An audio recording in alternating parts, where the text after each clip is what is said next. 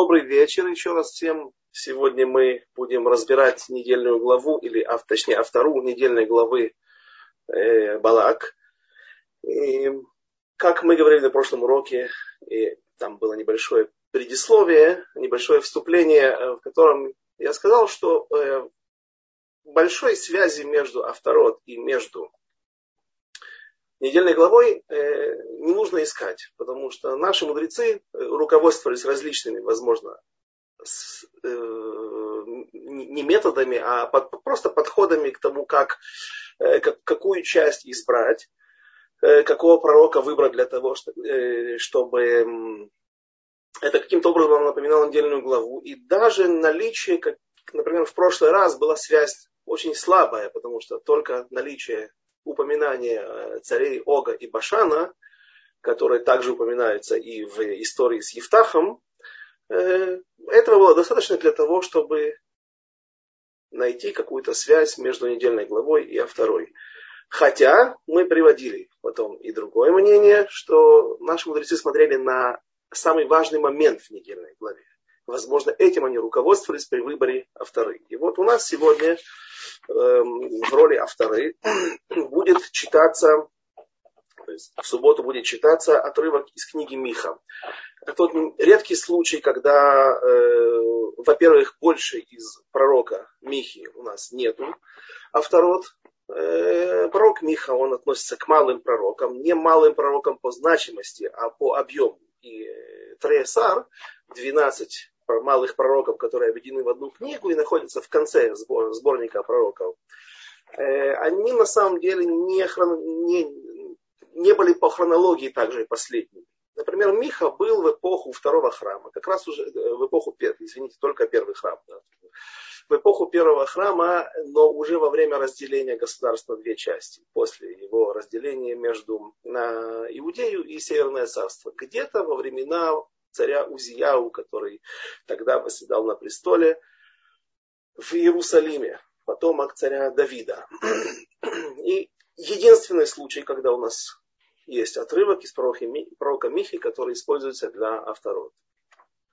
И это также редкий случай, когда между всеми общинами или тремя видами обычаев, которые существовали, существуют, извините, ашкенадский, сефардский и йеменский, есть абсолютный консенсус. То есть нет э, спора между ними, какой отрывок читать. Э, и давайте мы его зачитаем и начнем объяснять. Читается отрывок из, из книги пророка Михи, 5 глава, 6 стих, и до 6 главы 8 стиха. Глава 5, стих 6. «И будет остаток Якова в среде народов многих, как роса от Господа, словно капли дождя на траве, которым не уповает на человека и не надеется на людей». Э, почему начинается с стиха 6? Ну, может быть, потому что тема нам нужна, нужная для нас тема, она как раз начинается вот именно с 6 стиха. Однако же можно ответить и по-другому. Известно, что разделение на главы было сделано христианами – э, очень много фальсификаций в плане того, что ну, здесь ли начинается эта тема или нет, и правильно ли это деление или нет. Как правило, не как правило, а часто это делалось для того, чтобы с целью а, опорочить народ Израиля. Например, когда предыдущая тема, где обвиняется народ Израиля, это есть у пророка Амоса, э, одно из наиболее эм, э, наибольших утешений народа Израиля, но этому пророчеству следует, э, предшествует другое пророчество, где Всевышний обвиняет народ Израиля. И отрезан его конец, пришит к началу, в виде начала главы, этого пророчества, пророка Амоса. И таким образом получается, что даже самое великое утешение народа Израиля, оно как бы очернено. А Котерет, заглавие, плохое.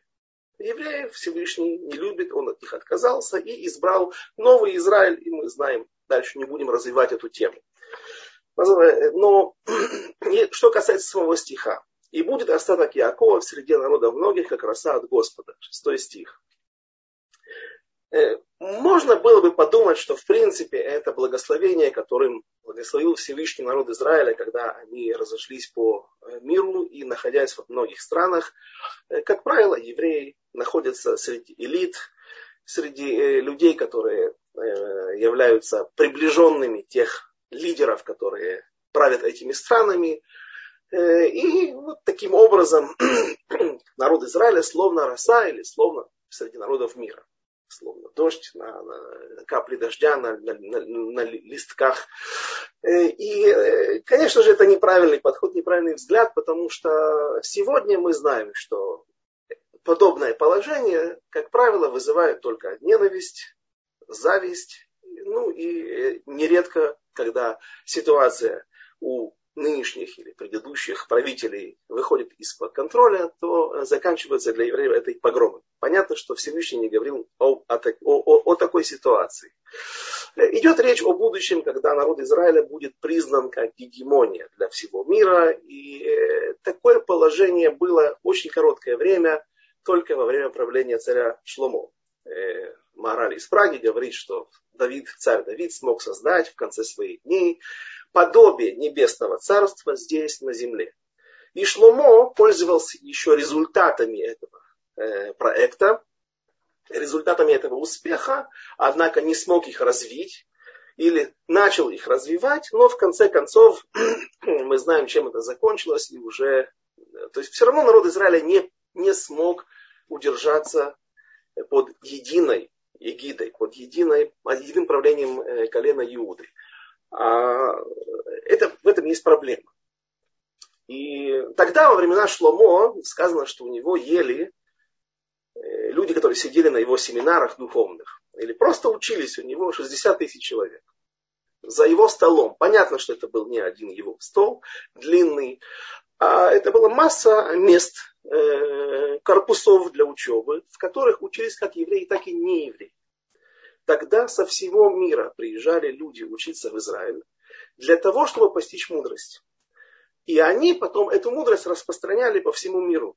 Возвращались в свои страны. Кто-то проходил гиюр, проникнувшись верой во Всевышнего и решив, почему бы не пойти дальше, зачем мне возвращаться в мою страну и жить, как я жил прежде. Даже если я смогу построить эту жизнь в этой стране, теперь выстроить лучше благодаря Шломо его учению. Однако же можно остаться здесь и, ну, и так далее. Все понятно. И, и таким образом сказано, что вот Шлома имеет отношение к тем небольшим, небольшому количеству царей, которые правили Шельту, Балнам, Бекипа. Э, как бы весь мир был под их кипой, под их колпаком, можно сказать, влиянием. Один из них это Ахашвирош, другой Набухаднецар, Ахав среди них. Ахав, нечестивый царь израильский, после разделения царства на две части, он правил в Шамроне, там были финансовые связи, финансовый спрут, который опутывал весь мир, написано, что таким богатым, как он, никто не был. 252 эфрахии, епархии, не знаю, как, э, скорее всего, это греческое слово, но так в Мидраш употребляется, э, э, эпархии, эфрахии, не знаю, как правильно огласовки ставить, там. Подчинялись ему. Огромное количество, весь мир практически. А, а вот Шломо, он единственный, кто правил не силой, как, допустим, на выходные или Хашвироша, а он правил миром благодаря своему влиянию духовному на весь мир, когда все добровольно приезжали к нему и говорили, научи нас, и мы признаем это. Э, стих 7. «И будет остаток Якова среди племен, в среде народов многих, как лев, среди животных лесных, как молодой лев среди стад мелкого скота, когда проходит, топчет и терзает, и нет спасителя. То есть э, даже уже будет и э, коахзроа, то есть владение миром и подчинение миром путем силы, потому что сказано, что и Машиах, он все-таки будет вести войны. Даже Машиах бен Йосеф, он погибнет в этих войнах, а только Машех от колена Иуды, он сможет установить власть в мире. И даже после этого э, не все будет спокойно, как это ни странно, хотя на духовном уровне будет изменена природа вещей, будет побежден Ецарара, дурное начало. Э, тем не менее, по множеству мнений, большинству мнений, война Гога из Магога, так нужно правильно понимать, а не Гога и Магога, она произойдет после прихода Машеха. То есть все еще будет, будет в природе людей, в сердцах людей, каких-то народов отдельных, каких-то, будут блуждать какие-то еще сидеть идеи, которые подтолкнут на, на бунт против Всевышнего. И стих 8. «И поднимется рука твоя над гонителями твоими, а все враги твои истреблены будут. И будет в тот день слово Господа, истреблю коней твоих и среды твоей, и уничтожу колесницы твои». Я зачитаю все вторую, и мы сосредоточимся после этого на одном моменте, который растянется на весь э, наш урок э, о теме Билама. Билама и Балака, потому что во второй части авторы говорится об этом, и как раз это имеет прямое отношение, и по причине этого, этих слов и наличия этих персонажей, они, э, наши мудрецы установили читать этот отрывок в виде авторы. А все остальное это навес для того, чтобы получили 21 стих. Такая Аллаха. Во вторе должно быть не меньше 21 стиха. И истреблю города страны твоей, и разрушу все крепости твои, и истреблю чародейство руки твоей, и предсказателей не будет у тебя. Это идет речь не о евреях, а о э, народах мира, которых Всевышний накажет и исправит всю ситуацию там, в их среде. И истреблю истуканов твоих, и жертвенники кам, э, камни, каменные из среды твоей, и не будешь поклоняться больше изделиям рук своих. И вырву ашейры. Ашейра это ритуальное дерево, которое всегда сажалось возле жертвенника. Здесь такая идея э, вокруг Ашейры, что это такое? Это не какое-то особое, кумирные деревья, так еще их переводят. Это не какой-то особый вид дерева, а любое дерево, которое посажено рядом с жертвенником для того, чтобы олицетворять идолопоклонство. А в чем здесь, как это выражает идолопоклонство? Ашира является, как слышится слово, как оно пишется, э, видно, что это женского рода. И э, в, в нормальной ситуации мужчина всегда является ведущим, а, а жена его, супруга, ведомой. Э, тут разделя, нужно разделять роли в жизни, но всегда мужчина, он машпия, он оказывающий влияние, а женщина, принимающая влияние в себя и преобразующая его. Роль не менее важная, поэтому всегда говорят, что это половина. Э, и нет, то есть есть абсолютное равенство, а то, что один делает одни задачи, а другой не может выполнять другие задачи, это не означает, что есть какая-то дискриминация, а э, так, так, так должно быть. Один может сделать другого то, что сделать не может сделать другой. И когда это, например, когда двора в народе Израиля, пророчица правила, говорят, это не потому, что она была настолько велика, а, а просто потому, что не было мужчин достойных. Не было пророков, не было лидеров. Вот в такой ситуации э, тогда Всевышний назначает двор.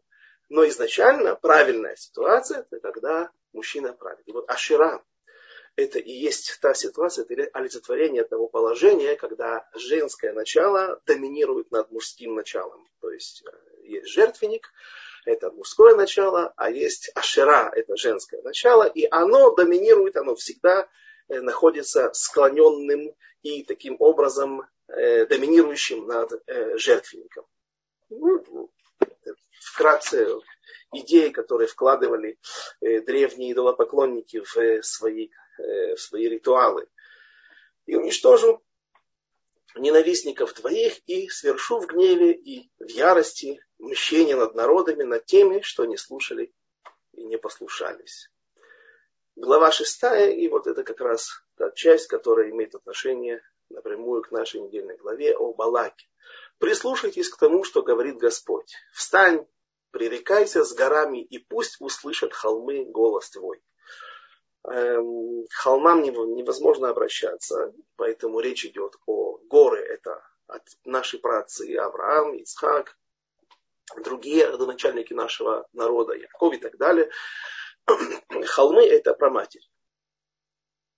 Слушайте горы тяжбу Господа и вы несокрушимые основы земли, ибо тяжба у Господа с народом его и с Израилем спорить будет. Сейчас Всевышний таки приходит увещевать народ Израиля за то, что они не всегда помнят те блага, которые Всевышний, которыми Всевышний их наделил, тот, ту милость, которую он создал для них, и когда он их спасал из тяжелых ситуаций. Народ мой, стих 3, глава 6, стих 3.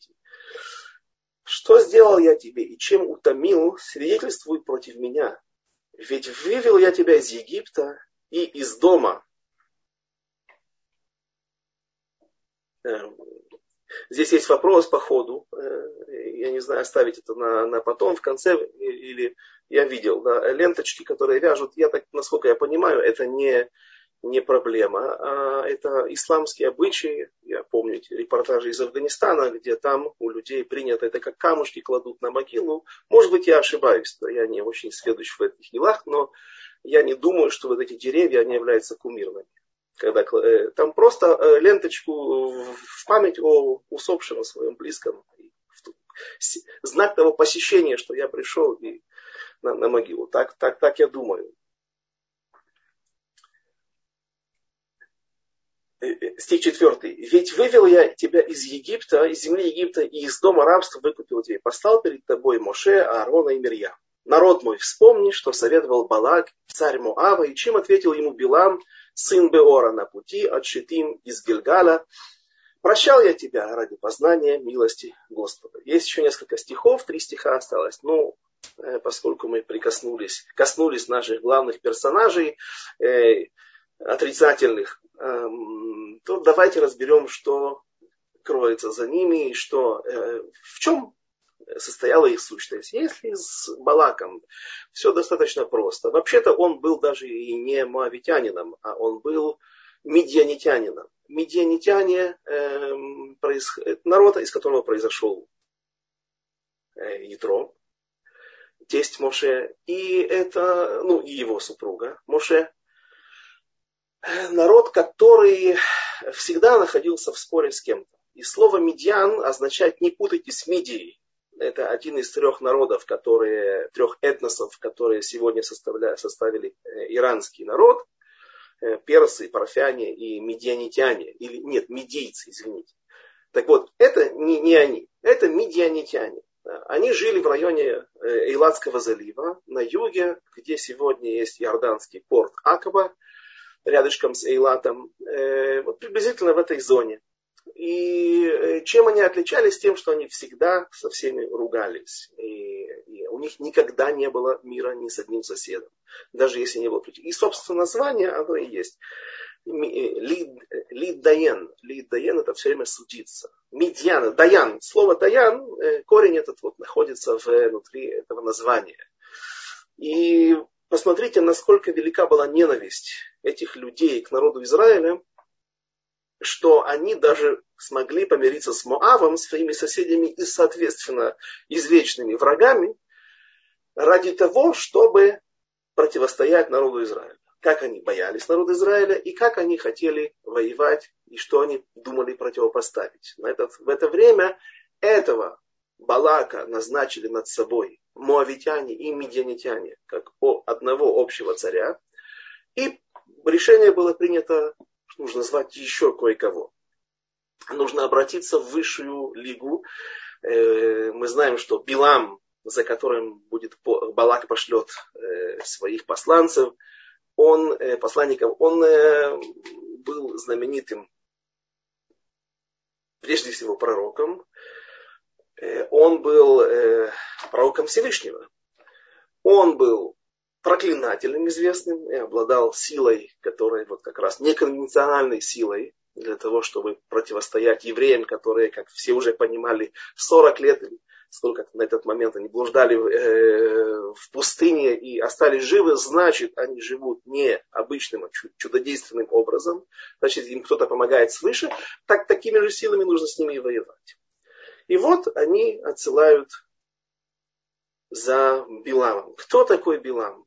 Ой, тут очень много мнений. Тут мнений э, Билам сын Беора, да, так сказано. Кто такой Беор? Беор это Лаван.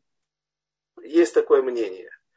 А Лаван, он же Кемуэль, один из пророков народов мира. То есть, получается, у нас есть Билам, если по этому мнению, которое я сейчас озвучил, он внук Лавана, того Лавана, который дал тоже начало народу Израиля, потому что его дочери, его, его сестра Ривка, она э,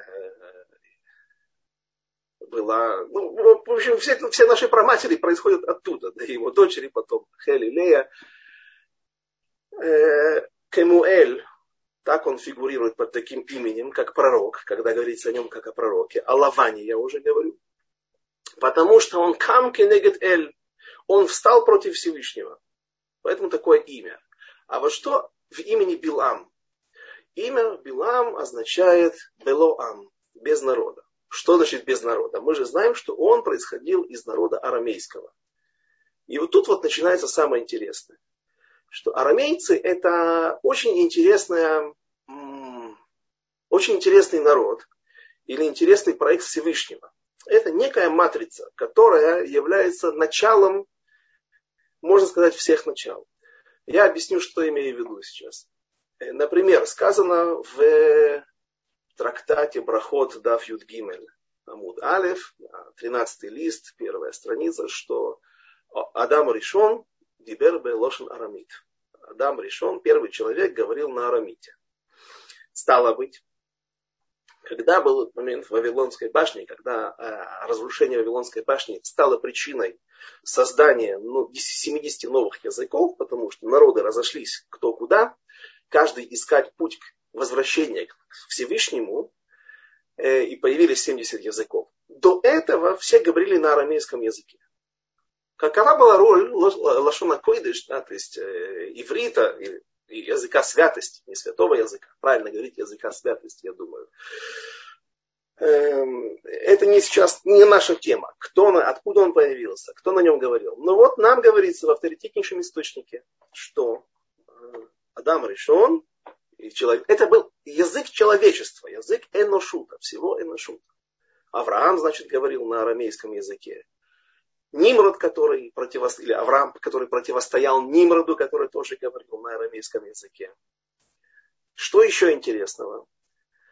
Э, единственный народ, который остался на месте после разрушения Вавилонской башни, это был арамейский народ. Почему? Когда э, была разрушена Вавилонская башня, что Всевышний преследовал, какую цель? Чтобы народ Израиля, извините, народы мира, вот теперь вновь образованные э, какие-то группы людей, они вновь начали искать путь возврата к истинной вере, к вере в единого Творца. Несмотря на то, что вот эта башня, она носила символ такого консолидации всего мира вокруг этой идеи противостояния Творца, Творцу. Альта Гидлану Манаса не говори нам, что делать. Мы сам, да, ты, мы знаем, мы верим, что, мы, что мир этот создан тобою, однако же мы хотим жить так, как нам видится, у нас у каждого своя правда, э, мы установим правила и так далее, но не следи за нами и не говори нам, что делать. И вот Всевышний разрушает Вавилонскую башню, создает 70 языков, и так э, как они образовались? Это не то, что вот люди, э, Ам вы удивитесь, но народ в э, объяснениях некоторых, в объяснениях некоторых комментаторов означает метия, склонность. Что значит склонность? То есть народ это не... Я, я родился на какой-то территории, поэтому я говорю с таким акцентом, на таком языке и так далее. У меня такие обычаи, одежда, ну, все, все, что связано с народом. Это сегодня так. А как изначально создавались народы? Все вдруг, часть какая-то людей разговорили на испанском, на латинском. Да, и поэтому они ушли в Италию. Часть заговорили на каких-то азиатских народах, на языках и ушли в Азию. Да, в Китай, на Тибет. Нет, не так. Люди собирались в группы по своим склонностям. Нытья – это склонность. Кто-то любит гладиаторские бои, убивать людей, видеть, как убивают людей, получать это удовольствие. Эти ушли в Италию, там корида осталась, животные ушли в Испанию. Я, конечно же, утрирую, но приблизительно схема, как это все происходило.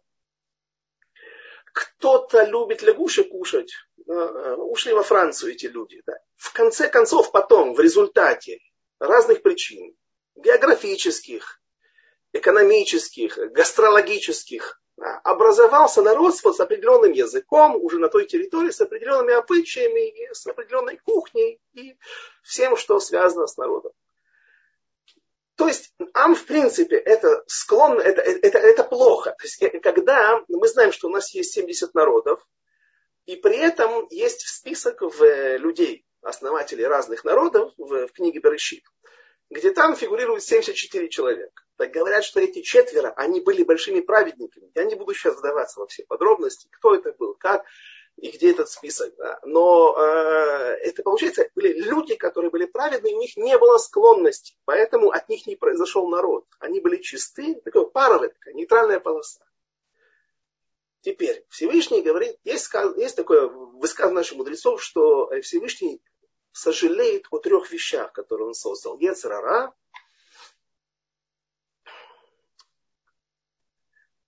эм, я не помню точно, что еще, э, э, третий, но второй это э, вавилонян, каздинцев.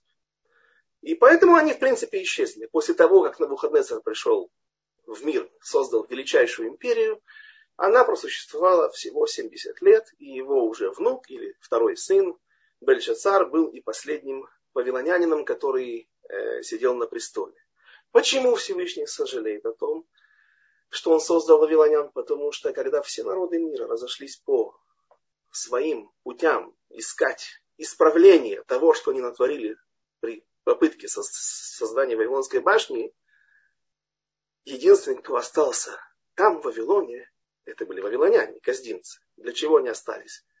Чтобы продолжать пить из той лужицы, той грязи, которая осталась той идеи Вавилонской башни. Поэтому Всевышний сказал. Поэтому именно они пришли, каздинцы, вавилонцы, вавилоняне разрушили храм, потому что они были самым главным противостоянием народу Израиля и Всевышнему. А вот один народ, как оказалось, он не был наказан и никуда не ушел. Он тоже остался на своем месте, но, не, но он за это не был наказан. Да, сейчас я скажу, задают вопрос, кто был еще э, такие вот нейтральные люди, кроме Авраама. Так вот, вы прямо у меня слушайте дальше. Это были арамейцы. Арамейцы не присоединились. Единственный народ, который не присоединился к этому проекту, Nimрода, который хотел, Лехамрид, весь мир против Всевышнего. Поднять бунт против Всевышнего или консолидировать против Всевышнего, наверное, они понимали, что не могут воевать. Я не думаю, что они хотели там законопатить дырки на, небес, на небосводе. А, я думаю, я это называю просто консолидироваться вокруг идеи бунта против Всевышнего. Вот мы всем миром показываем тебе свое, выражаем тебе свое мнение. Не указывай нам и не говорим, что делать. Так вот, арамейцы, оказывается, не участвовали в этом проекте. Почему? Потому что мы видим, что и, то есть вот все эти моменты, они указывают нам на то, что арамейцы это есть некая матрица, я так это тут назвал, это некий, э, некий базис, базисный э, элемент, из, из которого, в принципе, все и лепится. Сказали, что человеческого, человечество говорило на арамейском языке. То есть это, мы видим, что если были пророки у народов мира, то только от арамейцев. Народ Израиля произошел от арамейцев. Авраама Вину сказано, что это уже в Таркате Сангетрин тоже авторитетнейший источник. Все, все не, не где-то там рассказывается в неизвестных мидрашах, неподтвержденных, не отредактированных. Э, говорится в, э, в Гмаре Перек Хелик, что Авраам, почему он раньше назывался Авраам, потому что он был отец Араму, Авраам. А теперь ты будешь Авраам. Ав Хамон а, Амин. Ты, теперь ты станешь отцом э, множества народов мира. И тут вопрос. Ну, во-первых, он происходил из Урказдин.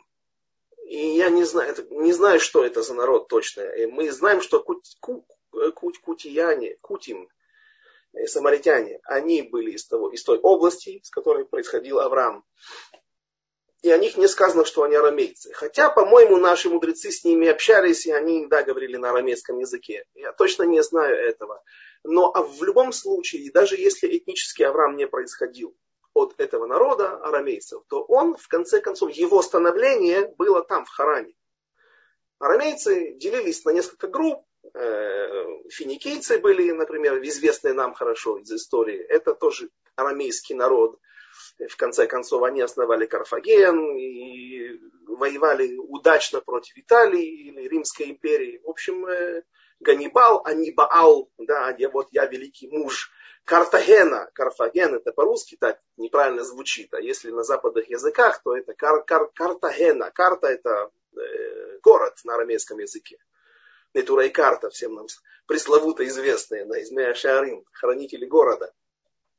Так, э, э, все, говорят мальтийцы. Вот мальтийцы это все, что осталось от древних арамейцев. Ну и ассирийцы, так называемые, существуют еще сегодня на территории Советского Союза. В различных республиках, много на, на Кавказе, их много в Москве. Э, не столь важно. Главная идея или что они собой представляли. Арамейцы это есть некая вот эта вот парвенная, нейтральная полоса Лаван. Почему он называется Лаван? Я видел, что кто-то говорит, что он был настолько, это было не имя, а прозвище. И э, он, ну, там есть такой мидраж, который говорит, значит, праведники, у них имя идет перед его именем. Ушмо хана, ушма хана, и имя ее хана. Ушмо там, Йоэль, а у нечестивцев наоборот. У них, говорит, там, Бетуэ, э, э, э, Билам Шмо, когда вот имя, это слово Шмо, Шем идет после, значит, что это нечестивец. А у праведников идет в начале Шмо, такое-то, Шмо, Шма Хана, Шмо Лаван. Ой, а как Лаван, этот великий праведник в кавычках, да, как он попал в этот список? А говорят, это не имя это исключение, даже не исключение, это, это было не его имя, поэтому э, он нам не портит этот список и это правило, которое нам озвучивает Мидраж. А почему же он звался Лаван? Это было прозвище, потому что он, а я Митлабен, буквально раскалялся до, до бела, когда слышал что-то о святости. Не терпел святость. Окей, хорошо, такое объяснение. Но э, нам нужно другое объяснение, которое приводят наши мудрецы. Лаван, потому что он лаван он парвенный, он, он беленький, он чистый, он стерильный. Мы-то знаем, что не совсем, или совсем не стерильный. Но это означает, вот это вот все эти мои определения, матрица, э, нейтральная полоса, парвенный, э, стерильный, это значит, что это территория или это понятие, которое обладает силой, потенциалом склониться в любую сторону, как в сторону зла, так и в сторону добра. И вот мы как раз посередине нашего урока и подошли как раз к названию э, или к анонсу, который я вложил, выложил перед этим уроком, к этому уроку.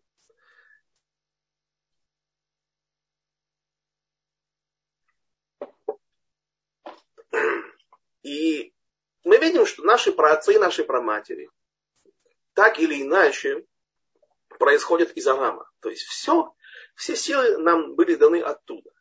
Однако же и противостояние великое, оно также происходит оттуда. И э, я сказал, что Билам, э, имя Билам означает Белоам, без народа. При этом мы задали вопрос, есть же у него народ, он арамеец. О чем речь? Э, так вот, есть Мидраш Раба, в недельной главе Берешит, э, Бамидбар, простите, где говорит, говорится так. Обратился Билам к Всевышнему с вопросом. Ноах леха, шенаавод, отха бешевим умот, бешевим парим, а чем бы пары хат, разве не удобнее и не лучше ли тебе было бы, чтобы мы обслуживали тебя, служили тебе, Всевышний, семидесятью нашими народами, от каждого народа были бы коины, были бы первенцы, нашлись бы э, служители, священнослужители, которые приносили бы от каждого народа каких-то овнов, каких-то быков, какие-то жертвы.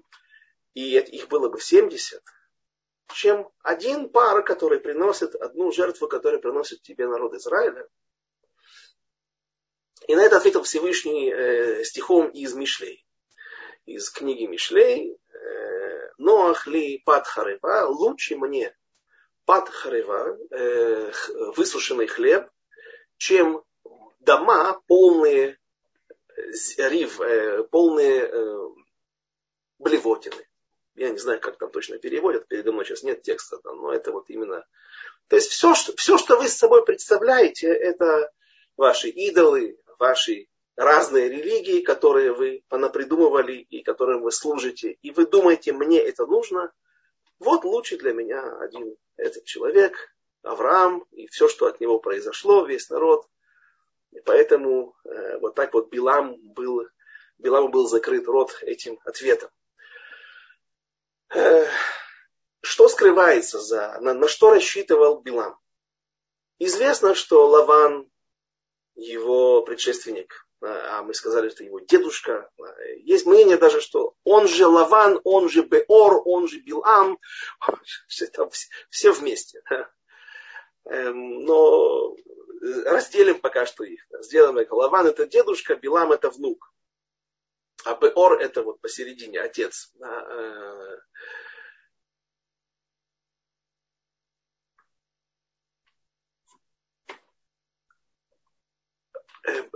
Билам обращает, значит, есть, есть в книге Зор, в Тикуней Зор, есть э, пояснение Вилинского Гаона, который говорит следующую вещь, что народы мира, они разделены на две группы.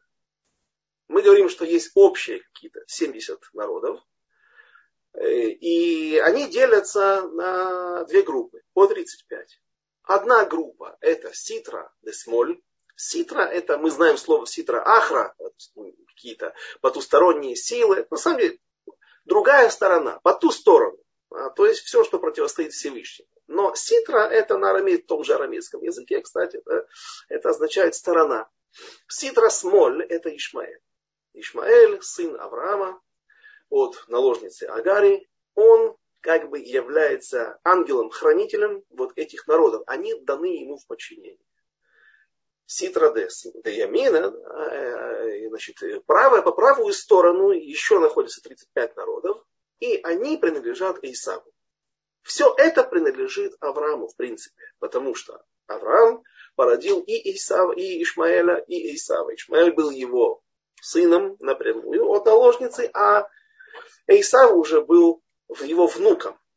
И вот на это и рассчитывал Билам. Это он и говорил, что посмотри, я, я не просто привожу тебе всех подряд, что вот не лучше бы все, всем миром тебе служить. Нет, не лучше, потому что есть люди, которые кушают друг друга, есть люди, которые приносят детей своих в жертву, есть люди, которые черт знает что творят в этом мире, и поэтому всех действительно нельзя привести сюда. Но если мы скажем, что в принципе, все это, все, что есть в мире, это тоже происходит или находится под эгидой под э, влиянием Авраама, и ты тоже источник.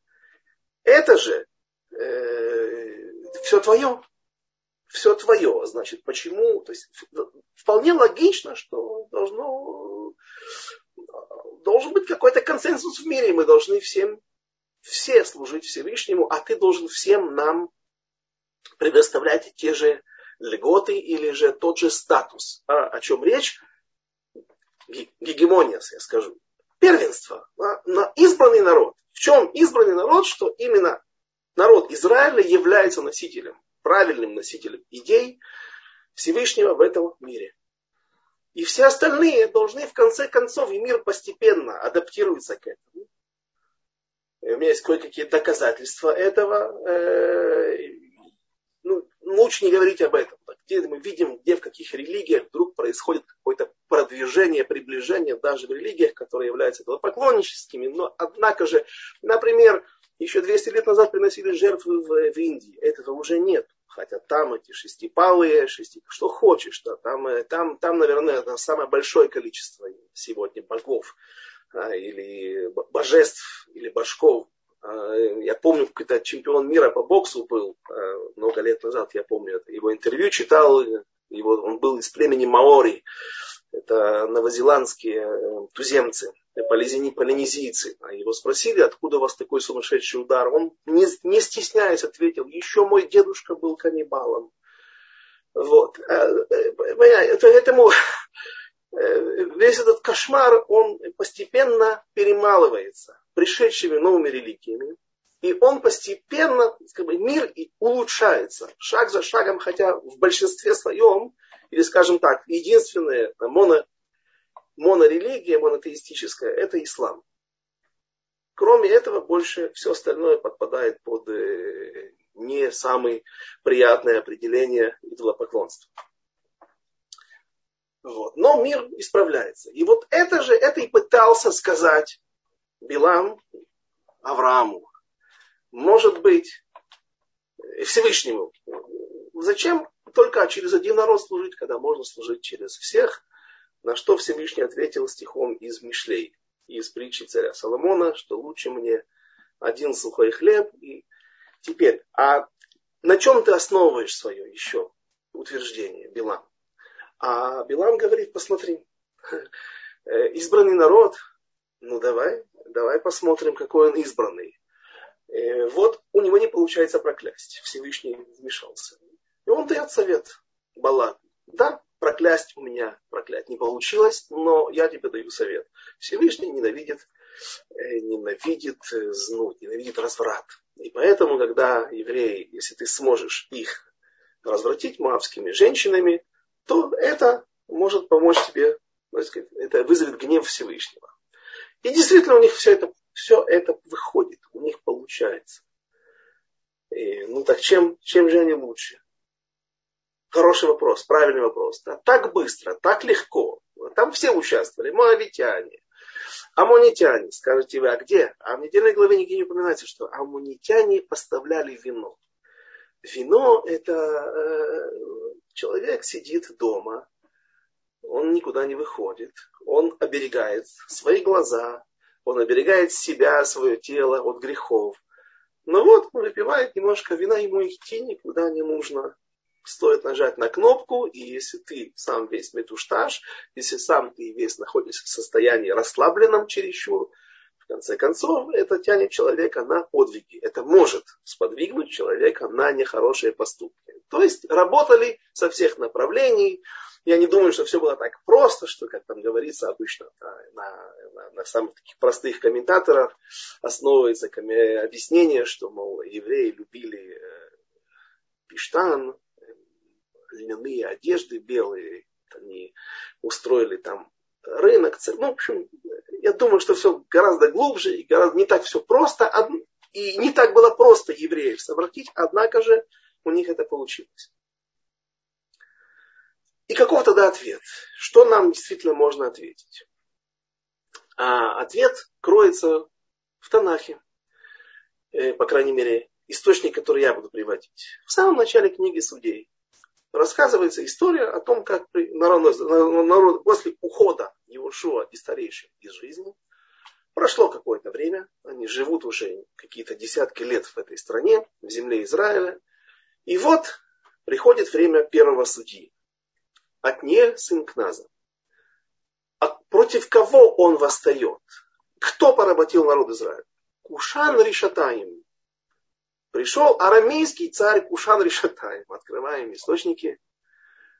Он же Кушан Ришатаим, он же Лаван. О, ну, то, что долгожители такие у нас есть, да, у нас проблем с этим не должно быть. Да, не возникает. Как мы в прошлое, на прошлом уроке говорили истории с Ифтахом, что там был э, Пинхас, который еще вот, э, из Хумаша, который потом станет пророком Ильяу, который на 200 лет потерял пророческий дар. Ну, в общем, там получается, что пророк Ильяу, он же Пинхас, если мы идем по этому мнению, он прожил лет 600. Таких случаев много. И пусть это не вызывает у нас удивления. Но вот оказывается, этот долгожитель, один из родоначальников народа Израиля, Лаван, он э, до сих пор жив, и он приходит и порабощает народ. Кто дает ему отпор? Кто изгоняет его? Кто восьмилетнее иго сбрасывает с плеч народа Израиля? От сын к нас. Из какого колена? Колена Иуды. И это очень символично. Но вопрос почему? Что несет в себе Иуда, что показывает вот это противостояние и почему арамейцы опять первые. Ну, понятно, потому что они считали, что они должны быть избранными, как минимум. Да. Или же хотя бы все народы мира. Они являются таким вот, я несколько раз подходил к этому, и мне кажется, не сказал. Билаам было ам.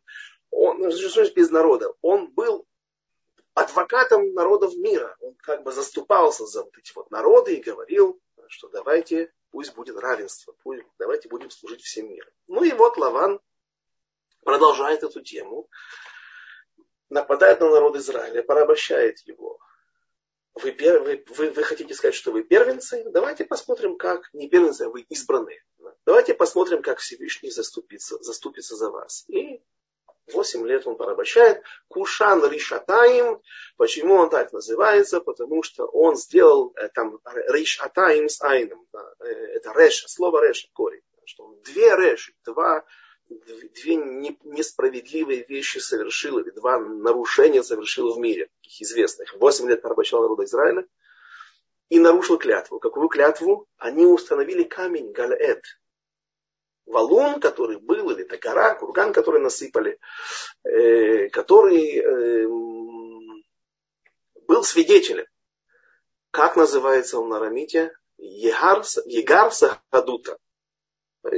Саадут это Анан Сагады, известная фраза из Вавилонского Талмуда. Мы свидетельствуем. То же самое. Камень свидетельства. О чем была речь? Зачем они установили этот камень? Хатам Суфер нам объясняет, что это была граница между народом Израиля и народами мира. Это и была вот та нейтральная полоса. Это и было то место, которое вот это не то чтобы зло идет с востока. Вроде бы сказано, что оно придет с севера. Так у пророков насчет войны Мельхемет Гогу Магог. Севера, востока. Да, не, не важно. Э, для нас важно это символизм это, это, этой ситуации. Что за клятва такая? Ты не пересекаешь, я не пересекаю. А если я захочу прийти и увидеть своих внуков, правнуков, как вы развиваетесь и так далее. Идет речь, наверное, идет речь больше о том, как установить границу между народами мира и между нами. И когда он рвет эту границу один раз, когда Билам это проходит, как раз возле того камня ему придавит ногу ослица, к этому камню в напоминание о том, что ты нехорошо делаешь, ты нарушаешь закон, ты нарушаешь э, клятву, которую дал еще твой дедушка Лаван. Э, так потом и сам Лаван, который переживет, очевидно, и Билама, или же даже он же и есть, э, придет еще и будет досаждать народу Израиля целых 8 лет своим порабощением. И от Нель, сын Кназа, он сможет отбиться. И теперь отвечаем, подходим на, к ответу на вопрос, а почему именно от Нель, сын Кназа? Почему именно представитель колена Иуды? известно, что когда, Авраам, э, когда Мушера Бейна умер, Нифтар, э, то три тысячи, они так плакали, народ Израиля так рыдал, не был в состоянии учить Тору,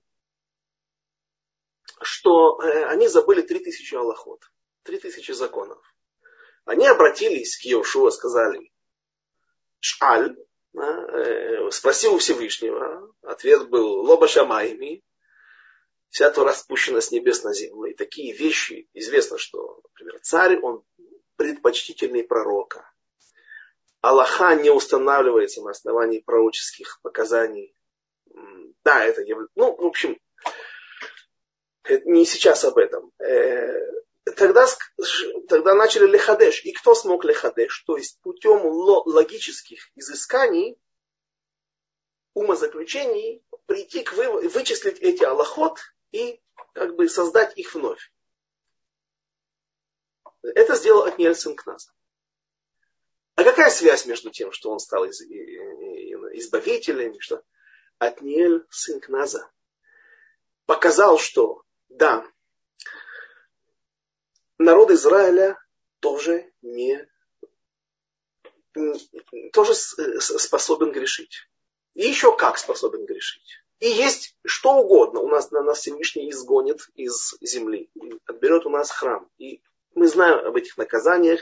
И были они все правильные. И все они были по делу. Однако, от Синкназа показывает, что есть некий ДНК духовный, есть некий стержень, который разрушить никогда нельзя. Что еврей, даже полностью саморазрушившись, он всегда остается с чем-то, у него всегда есть сила, которая позволяет ему самостоятельно, вот только обладая корн, корнями Авраама, Авину и наших праотцов и наших проматерей, мы способны самовоссоздаваться. Или, иными словами, наша связь со Всевышним наиболее реализуется или наиболее показательна на примере иудеев. Когда Моше, например, Давид, известный всем своими признаниями, Хатати Нашем, как только его пророк Натан увещевает, он тут же первая фраза, когда он понимает, что ты тот богач, который украл ту несчастную овечку у этого несчастного э, бедняка соседа, он на месте сразу говорит, хатати нашим. Я, то есть, я согрешил, я э, э, Шева и Польцадик векам. Да, семь раз упадет праведник, но встанет. Почему? Потому что он делает чего? Делает раскаяние, и это признается Всевышним. И таким образом мы идем дальше. Мы восстанавливаемся, мы, да, мы теряем один храм, мы теряем второй храм, но народ Израиля остается. Это самое главное. И вот эта вот сила, это и есть отличие народа Израиля. И в этом есть его избранность. Не потому, что за красивые глаза, или он любимый сын был, или что-то там, какие-то такие э, поверхностные объяснения. Потому что вот этот народ Израиля, народ Израиля несет в себе вот эту силу, которая никогда ничем не может быть разрушена. Ту связь со Всевышним, которая реализуется наиболее на примере иудеев. И поэтому царь, истинные цари, только от колена Иуды, лидеры народа Израиля. Поэтому Машиях будет только от колена Иуды. Потому что, и поэтому от Ниэля, сын Кназа, смог прийти и противопоставить себя, потому что он обладал этими силами, этими понятиями. Кушан Ришатаим, он же Лаван, он же Кемуэль, он же арамеец. И вот здесь вот, вот эта вот сила арамейцев, она уже тает. Она, они этим не обладают. Несмотря на то, что в принципе у них есть высокий, большой позитив, нейтральность, стерильность, белые, как лаван э, и так далее. Парвенность, все это хорошо, однако же это есть и проблема. Потому что а, ты, э, когда ты не определился со своим вектором, не определился со своим направлением движения, то ты можешь в любой момент быть подвержен каким-то течениям, каким-то влияниям и покатиться по наклонной плоскости, как это было в случае с великими Э, а, а другими представителями арамейского народа, которые не стали частью тех, кто служит Всевышнему и несет веру в единого Творца по этому миру по сегодняшний день.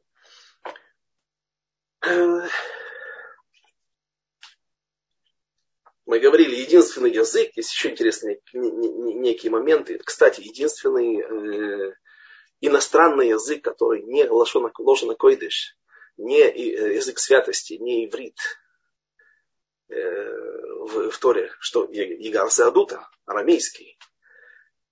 Шнеими Крейха Таргум, есть заповедь такая, читать, мы читаем его. Хотя мы сегодня, казалось бы, если логическое объяснение говорит нам, что эм, они читали, когда были в Вавилоне, когда были в изгнании, их основным языком был арамейский, поэтому для них чтение арамей на арамейском языке это было, собственно, чтение перевода, и это очередное напоминание о Торе, чтобы она не была забыта.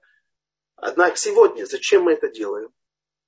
Скорее всего, это уже тема к субботе, эм, за этим кроется святость определенная. И арамейский язык, он не, так, не обладает святостью, как Лошона Койдыш, как иврит, однако же он более важен, может быть, не, не, не более свят, но не, более важен, чем другие языки. Есть в нем что-то, что э, мы понимаем теперь что. Мы понимаем, что за этим всем кроется. Единственный язык. И вот э, вот то, что я хотел сказать о Биламе, об их опасности. о том, что скрывалось за ними. Э, мы знаем, что Всевышний называет Торат Моше, Тору, хотя не все там находящиеся там слова и истории, связанные с Моше, там есть пророчество и от Ицхака, и от Якова, других великих э, персонажей э, истории, не только еврейской, но и доеврейской. Тем не менее, вся Тора называется Торат Моше, вся, да не вся. Оказывается, есть отрывочек из недельной главы Билам, когда Билам говорит вот эти свои благословения, то он сказал, что Всевышний вставил словно такой вот цинор, словно э, стеклянный или какой-то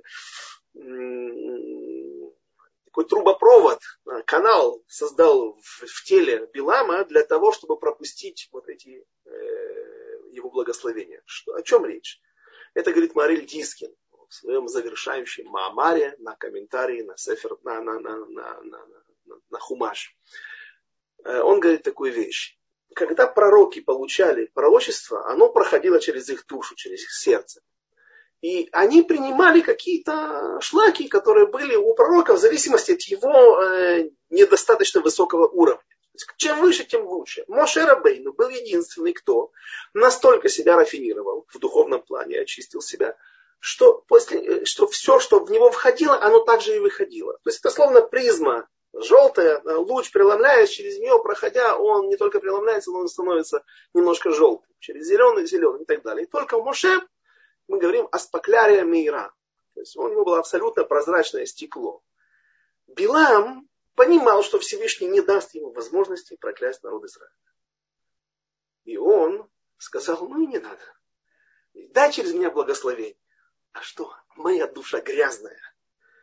Поэтому, когда пройдет все через мою душу, все равно гадость какая-нибудь прилипнет. Что Всевышний сделал, когда открыл? Вставил ему трубу ну, виртуальную, да, и все, все прогнал через его органы, через его гланды, и, ну, и, через его уста, но это все не коснулось его души. И поэтому говорят, что вот этот отрывок благословений, который произносит Билам, они не являются частью Тору от Моше, потому что это непосредственно сказанные Всевышним слова благословения. То есть, обратите внимание, все эти благословения это не что-то, что сказано Биламом, а самим Всевышним. А Билам был только аппаратом, который произносил эти слова, практически с ними не контактируя. Так, у нас заканчивается время. Э, Кудра, большое вам спасибо. Вы видите, тут вопросы пишут. Да, и... да, да, да, я, я. Насчет Машиах бен Йосеф, это сложная тема, есть вообще говорят, что его не будет, по-видимому, будет. Эм, если он не... Ну, я не очень знаю эту тему. Нет, ошибки, здесь спрашивают, если были ошибки при восстановлении, восстановлении законов. Нет, не было ошибки. Это, вот и, это и есть, является показательным моментом того, что... То есть, кто бы мог подумать, ну что произошло? Да? От нее сын Кназа сделал. Ну, оказался такой хахам. Нет, нет, он показал этим способность на, э, что мы даже и самостоятельно можем иногда когда, казалось бы, ситуация отчаянная, все утеряно, самостоятельно восстановить многие вещи. То есть мы всегда можем быть близки к Творцу.